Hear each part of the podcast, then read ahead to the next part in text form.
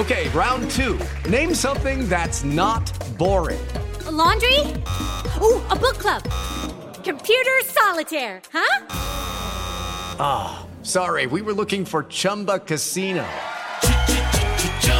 That's right. ChumbaCasino.com has over 100 casino style games. Join today and play for free for your chance to redeem some serious prizes. ChumbaCasino.com. No purchase necessary. Full prohibited by law. 18 plus terms and conditions apply. See website for details.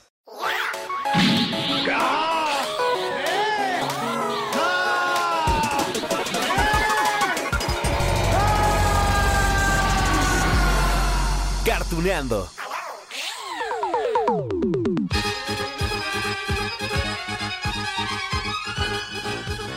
Hola amigos de Cartuneando, ay, nos acercamos al final de temporada, sí, ay, estamos ya en el capítulo 28 de este podcast que tanto me ha fascinado, espero por supuesto que también a ustedes, miren, que nos ha permitido volar hacia el pasado con nuestros personajes favoritos del anime japonés, y bueno, en el capítulo anterior les pedí su ayuda, si se acuerdan, ¿no? Porque miren, algunas series, bueno, se nos estaban quedando allí un poco, digamos, olvidadas, que realmente estábamos esperando al momento exacto para poderlas recordar, pero bueno, también queremos rescatar esos animes que marcaron la infancia o juventud de muchos de nosotros, así que hoy, hoy hemos seleccionado tres animes que bueno, tienen un factor en común y se los explico en este momento. A ver, fueron creados por mangakas talentosos que alcanzaron la fama con otras historias. Allí les va el primer ejemplo y nos vamos ahorita con otros dos. El primer caso, Akira Toriyama, sí, claro, el creador de Dragon Ball, que fue, si ustedes lo recuerdan, el primer capítulo de Cartuneando con todo y Mario Castañeda la voz de Goku. Bueno, Akira Toriyama pues también creó a una pequeña androide de cabello morado que tanta fascinación tuvo allí por los animales. Si se acuerdan, ¿no? Escuchen esto. Oye, ¿cómo te llamas? Yo me llamo Goku. Mi nombre es Arale y ellos son los gemelos. ¡Qué pájaros tan extraños! ¿Quieres jugar con nosotros? Por supuesto, amigos, ella es Arale. Y sí, la protagonista de Doctor Slump, una serie de 243 capítulos que llegó a México en, a ver, 1999, sí, hace 20 años. Pero miren, en Japón disfrutaron desde 1981 de Arale, ¿se dan cuenta? Bueno, sí, este anime se estrenó antes de Dragon Ball. De hecho, en 1981, Akira Toriyama, su creador, pues aún era un ilustre desconocido, digámoslo, pero logró llevar estos personajes en tiempo récord a la pantalla chica. Lo que resulta interesante es algo que seguramente ustedes saben, lo vamos a repasar también, es decir, los múltiples crossover allí entre Doctor Slump y Dragon Ball. Sí, Goku y Arale convivieron en diferentes ocasiones, recordemos una de ellas. ¿Qué es lo que estás jugando? Dime, Goku. No estoy jugando a nada, estoy persiguiendo a una persona muy mala. ¡Nube voladora! Yo voy contigo en busca de la persona mala. ¿Irás conmigo para ayudarme? Pero bueno, amigos de Cartuneando, antes de contar esas veces que vimos juntos a los personajes de Dragon Ball y Doctor Slump, hablemos un poquito más de Arale, digo, para conocerla un poco más, ¿no? Al final estamos recordando esta serie, digo, nada más tantito. Miren, Arale, Arale es una androide con forma de niña, 13 años supuestamente, un tanto bajita de estatura, tiene lentes, ya les decía, el cabello morado. Fue creada por el Dr. Senbei Norimaki. Ella vive en donde, ¿se acuerdan? Aldea Pingüino, donde nadie, supuestamente nadie, nadie sabe que ella no es una humana, aunque eso sí, a todos les llama la atención su superfuerza, su energía, su inocencia al extremo. Bueno, ella no tiene ombligo tampoco, ¿eh? Y siempre está sonriente, siempre está de buenas y claro, no necesita comer. ¿Se acuerdan de qué se alimentaba? La robovitamina A. ¡Hola! ¿Y tú quién eres? Soy Arara. Ah, oigan, gemelos, se dice muchas gracias. No puedo creerlo. Nunca había visto a esta criatura. ¡No es cierto! Ay amigos, este anime está lleno de aventuras, protagonizadas claro por la pequeña Arale. Ella tiene una familia, tiene amigos de todo tipo de orígenes, de personalidades, inclusive se acuerdan, ¿no? Que hay algunas parodias ahí de algunos superhéroes. Bueno, Arale es algo así, no se lo pidieron, pero ella es la protectora de la aldea pingüino. Bueno, los policías le tienen miedo porque siempre acaba destruyendo las patrullas. También es amiga de los animales, parece que tiene una habilidad por allí para hacer nuevos amigos hasta en las situaciones más difíciles. Oye, amigo, ¿te encuentras bien? ¡Rayos! ¿Qué fue lo que sucedió? ¿En dónde estoy? En la aldea pingüino. En la aldea pingüino, no he oído de ella. Oye, amigo, ¿quieres que vayamos a jugar un poco? Mami, qué niña tan atrevida. Pero bueno, ya les había prometido. Vayamos a esos momentos donde Arale y Goku convivieron. A ver, esto no se dio únicamente en el anime, no. En el manga también se dieron estos crossover. El primero, allí les va. Cuando Goku visita la aldea pingüino, en ese momento Arale vence sin ningún esfuerzo y aparte de una forma digamos, inocente al General Blue. ¿Sí se acuerdan? Bueno, la segunda ocasión, la película Aventura Mística. Allí Arale venció al asesino Tao Pai Pai, ayudando a Goku una vez más. Y la última, por lo menos de aquella, de aquella primera saga, fue cuando Goku pues está buscando las esferas del dragón, que se supone que era la misión principal, ¿no? Bueno, en aquel entonces Goku otra vez visita la aldea pingüino pero se rompe el radar del dragón, si se acuerdan, tienen que encontrar allí a un científico y otra vez empieza allí una amenaza más, en este caso de la patrulla roja. Me gustaría, pero tengo mucha prisa. Tengo que ir a buscar las esferas del dragón. ¿Qué? ¿Las esferas del dragón? ¡Nube voladora! ¡Ven a mí pronto! ¡Espera! Pero no, amigos, no, no, no, no, no. Allí no acaban las apariciones de Arale en Dragon Ball. A ver si se acuerdan capítulo 69 de la saga Dragon Ball Super apenas, sí, apenas en 2016, hace tres años. Bulma, Vegeta y Trunks son los invitados a una premiación para el mejor invento del mundo patrocinado por Mr. Satan, si se acuerdan, ¿no? Que el señor Satan supuestamente es el salvador del mundo. Bueno, allí el Dr. Slump es elegido como el mejor inventor. Y después de un poco de caos, porque no les puedo contar todo el episodio, bueno, resulta que Vegeta debe pelear contra Arale Sí, ¿se acuerdan? Sale por los aires Vegeta, lo vence esta pequeña niña robot, androide, como le quieran decir, y cuando está Vegeta volando por los aires, pues allí Goku que estaba descansando se da cuenta que algo pasa, va a saludar a Arale, se pega en la cabeza, reacciona un poco, se acuerda de esta niña y dice, de cuates, ¿no? Y entonces empiezan a pelear. Bueno, ¿no el dios de la destrucción tiene que intervenir también en este acto? Vegeta, ¿qué estás haciendo afuera? Ella es demasiado fuerte, tiene una fuerza extraordinaria, tiene que ser un personaje de manga. ¿Un personaje de manga? Uno, dos, uno, dos, pip, pip, pip. ¿Eh? Por supuesto, amigos, con todo esto es fácil recordar que Arale también tiene sus técnicas especiales de pelea, algo así como el Kamehameha de Goku, que jamás me va a parecer igual o jamás me va a salir igualito que a Mario Castañeda, pero digamos, Arale tiene patadas, tiene un cañón, tiene un golpe en la tierra, Además puede correr 500 kilómetros por hora. Bueno, es más, en algún momento Akira Toriyama, ya les dije, el mangaka, el creador de Dragon Ball y el creador de Doctor Slump, contó que si Arale fuera una villana a vencer en Dragon Ball, cuidadito Goku, porque tendría serios problemas en la batalla. ¡Eso fue increíble! ¡Qué divertido! ¡Hagámoslo otra vez! ¡Pero multiplicado por 100! ¿Dijiste por 100? ¿Crees que puedas detenerla? No lo sé, honestamente ella tiene una fuerza increíble. Ah, qué sorpresa, ¿no? Con Arale, ¿verdad? Bueno, digo, ya sabíamos que era fuerte, pero, pero a muchos nos sorprendió que tuviera ese poder para ponerse al tú por tú contra los Saiyajines. Que digo Saiyajines, super Saiyajines, porque estaban transformados. En fin, amigos, es momento ya de cambiar de página y hablar ahora de Masami Kurumada, por supuesto, el creador de, a ver, Los Caballeros del Zodiaco, Saint Seiya. Miren, este mangaka ha trabajado por lo menos en una docena más de historias. La mayor parte de sus protagonistas se parecen, como que son gemelos, hermanos, bueno, algo tienen en común, porque son idénticos a Seiya de Pegaso, ¿sí? Bueno, es más, el anime, del que ahora mismo hablaremos, podría ser una saga más de Los Caballeros del Zodiaco, o algo muy parecido a aquella historia de Seiya, Shun, Yoga, Iki, Shiryu. Bueno, ¿por qué? Porque sí, también hay batallas, hay guerreros, solo que aquí el protagonista se llama Takamiya, aunque en México lo conocemos como Marlon de Quevedo. Sin más, recordemos esto. Robot X no puede ser. Fue asesinado hace cinco años y descartado como chatarra. ¡Es Beta X! No puede ser. La sangre de Marlon revivió a Beta X. ¡Revivió a Beta X! Es Beta X.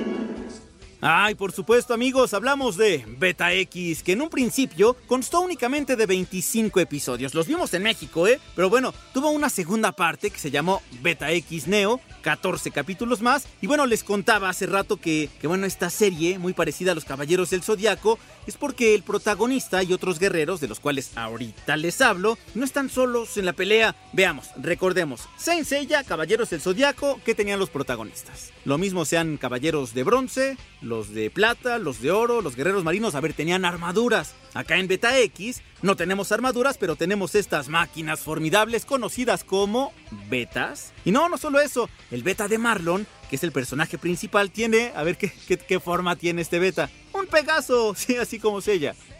Esta es la luz de cinco colores, amigo. Este es tu verdadero poder. No es solo mi poder. Tú, Marlon, como mi donante, lograste provocar todo este poder en mí. Yo no lo hice. Por fin somos uno solo. Bien amigos, contemos un poquito más de la historia de este anime estrenado en Japón el 6 de abril de 1996. A ver, la serie nos ubica en un futuro devastado por las guerras. La tecnología y las armas son controladas por el imperio llamado Imperio de las Máquinas y su avance más notable son los cuatro betas, que son esos guardianes espirituales, máquinas con formas de bestias mitológicas que tienen cuatro características en general. Allí les pido por favor su atención. La primera, presentar libre albedrío y razonamiento. En inglés, brain. Número 2. Digamos que, que, vuelven a la vida, se activan cuando reciben la sangre del que será su amigo, conocido como donante, hagan de cuenta que están firmando un contrato, y a esta persona le juran lealtad. La característica en inglés, blood. Número 3. Los betas son valientes, es decir, bravery. Y número 4. Están siempre, siempre dispuestos a enfrentarse en batalla, ¿sí? En inglés, Butler. Y bueno, les insisto en estas características en su término en inglés porque, si se dieron cuenta, todas comienzan con B, ¿sí? La B de burro, y de allí el nombre de la serie, Beta, Beta X. Discúlpeme, profesor, pero por favor no lo llame robot. Ese término es de la era antigua. Él es la prueba fehaciente de la supremacía de las máquinas en robótica. Le presento a Beta. ¿Qué significa eso? Tiene un cerebro. Bueno, la historia de Beta X se divide en tres argumentos. El primero, allí vamos a ver a Marlon, que por cierto, se supone que tiene 14 años de edad. Otra similitud allí con Saint Seiya, que por cierto, Shiryu, Yoga, bueno, todos supuestamente tienen 13, 14 años. Nadie les cree, pero es lo que nos cuenta Masami Kurumada. 14 años tiene Marlon. Él emprende un viaje porque quiere rescatar a su hermano, su hermano mayor, de 16 años, científico, pues ha de ser súper inteligente, ¿no? Bueno, ese científico era muy inteligente, fue secuestrado por el imperio de las máquinas. Y bueno, en esta aventura, Marlon despierta, digamos, de forma accidental a Beta X, uno de los cuatro guardianes espirituales, y deciden trabajar juntos para rescatar al científico, aunque claro, no todo fue fácil para empezar. Bueno, Marlon tiene que aprender a confiar en sí mismo y en su Beta X. De hecho, la fuente de energía de estas máquinas es el corazón y con él se desarrolla un poderoso vínculo entre los betas y su donante. Ah, y tampoco olvidemos, ¿eh? Algo especial con Marlon. En su interior tiene un fragmento del sol, por eso es tan poderoso. Esa luz del centro es... Esa era la luz brillante del guerrero Marlon. Fragmento de sol que yaces en mis entrañas. Destruye a esta abominación. El sol. La segunda línea argumental, amigos, es sobre los otros guerreros espirituales. Les dije que había más. Bueno, servían también al imperio de las máquinas. Ellos son Ron, Falcon y Homero. Cada uno está acompañado por un beta diferente y son protectores del este, del sur, del norte respectivamente. Y sus habilidades son, bueno, muchísimas. Desde artes marciales hasta tocar instrumentos musicales. Igualito que en Caballeros del Zodiaco que teníamos a Mime, ¿se acuerdan? En, en, la saga de Asgard, que también tocaba un instrumento musical, o también en la saga del infierno, también había otro por ahí. Bueno, les digo, hay similitudes. Bueno, si bien estos guardianes ven como un intruso a Marlon en un principio, al final también dudan de las verdaderas intenciones del imperio de las máquinas para el cual trabajan, y el emperador también, Rafael, ¿o se acuerdan? Y todos los guerreros que están a las órdenes del imperio. Escucha, Tierra del Sur, no importa cuántas veces nos haga caer, seamos como el ave fénix y volemos acompañándonos el uno al otro en la batalla. Sí, señor Falcon. No pierdas las esperanzas, Luna del Norte. Sí, señor Homero. Bueno amigos, para darles la tercera línea argumental, les tengo que preguntar, ¿se acuerdan? ¿Se acuerdan que les estaba comentando que este anime se desarrolla después de un periodo de guerras en la Tierra, ¿no? Bueno, como en todas las guerras, hay prisioneros. Y en este caso son los científicos. Ahí está el hermano de Marlon, nuestro protagonista. Ellos por su parte intentan también derrocar al, a este imperio desde la esclavitud. Y bueno, ¿cómo lo van a hacer? Con sus conocimientos, claro. ¡Marlon!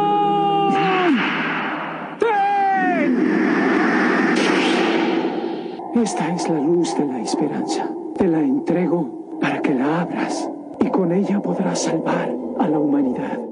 Por supuesto, amigos, este anime de Masami Kurumada tiene muchas similitudes, ya lo comentamos con su obra maestra que es Los Caballeros del Zodiaco, pero sí, por supuesto, no tuvo el mismo éxito. Hay quien califica de hecho a Beta X como un desastre. Yo la verdad es que no opino lo mismo, me gustó. Pues al final fueron de los animes que llegaron a México hace más de 15 años y por algo nos gustaron, ¿no? Y allí estuvo también. Pero bueno, amigos de Cartuneando, es momento de cambiar de página. Ahora que poseo la perla, me convertiré en un verdadero espíritu. ¡Inuyasha! Kikyo. Miserable, ¿cómo te atreviste? ¡Hermana! Señorita Kikyo, está gravemente herida. Sí, amigos, lo sabía, lo sabía, ya estaban esperando a Inuyasha, ya me lo habían comentado inclusive en las redes sociales. Bueno, así que hoy es el momento de platicar de este anime creado por, a ver, Rumiko Takashi, sí, la misma creadora, la misma mangaka que años antes nos había presentado Ranma y medio. Sí, miren, Ranma, Akane, Ryoga, el maestro Japosai llegaron a la televisión allá en Japón en 1989. La serie duró hasta septiembre del 92. Ya dijimos, por cierto, eh, de Ranma, nada más paréntesis, que jamás tuvo final en la serie de televisión. Bueno, mientras tanto, Inuyasha tuvo su debut en la pantalla chica en octubre del 2000. La serie constó de 167 capítulos y hay quienes piensan que el éxito de este manga, Inuyasha, y después del anime, pues fue lo que mató poco a poco el interés ahí de Rumiko Takahashi para que el anime de Ranma tuviera un final, como si lo tuvo en manga. Lo logramos, Aome. Aome. Aome. Resiste, por favor, Aome.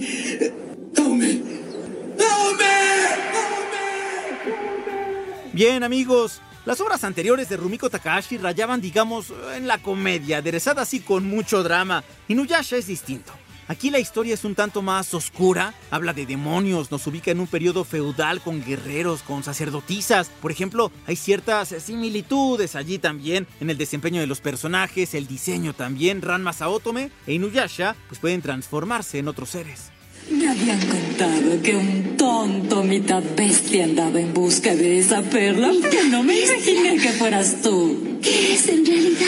No me subestimes, mujer cien pies. Una basura como tú jamás me obligará a usar todos mis poderes. A ver, repasemos un poco de la historia de este anime y para ello nos vamos al periodo de Sengoku. Sí, allí un ser mitad demonio llamado Inuyasha roba la perla de las cuatro almas con el objetivo de convertirse en un demonio completo. Sin embargo, su plan se ve frustrado gracias a una sacerdotisa, Kikyo, ¿se acuerdan ustedes? Bueno, ella antes de morir le dispara una flecha sagrada, le clava allí en el corazón, lo inserta también en el árbol sagrado, allí se muere Inuyasha, pero antes de morir también la sacerdotisa ordena que su cuerpo y la joya sean incinerados. Transcurre el tiempo, nada más 500 años, y después de esto en el Japón contemporáneo, una chica llamada Aome es atrapada por otro monstruo y la transporta a la época anterior con Inuyasha vivo. Allí, allí amigos, es donde empieza la aventura.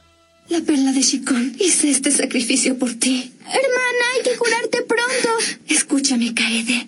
Quiero que quemes la perla de Shikon junto con mi cadáver al momento de morir.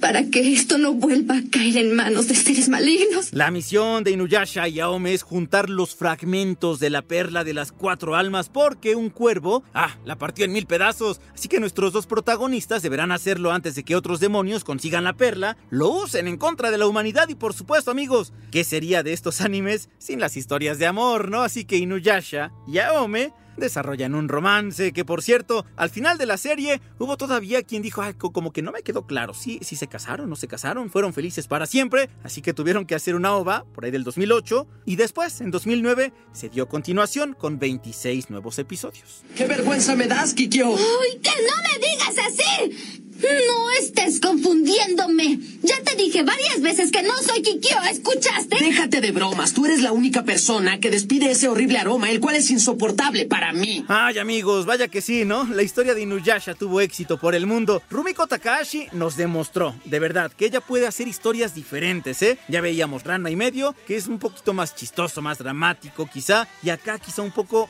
le quieren poner ese adjetivo oscuro. Bueno, de hecho, amigos, ese es el objetivo de este episodio, confirmar que la imaginación de los mangakas pues ha dado todo tipo de historias, tanto que llevamos 28 episodios de cartuneando. Bueno, algunas son más exitosas que otras, pero la mayor parte nos ha gustado, o por lo menos lo que nos ha llegado acá a México o a América Latina, este continente. Así que sí, amigos, todavía continuaremos por acá. Por lo pronto ya llegamos al final de este capítulo. Recuerden que nos acercamos ya a la temporada final de Cartuneando. Sabemos que nos faltan algunos animes por repasar, así que aquí vamos a estar un par de semanas más con esta primera temporada de Cartuneando. Amigos, hay que ver estos tres animes de los cuales les platiqué en este momento. Por lo pronto, como siempre, les dejo un beso, les dejo un abrazo.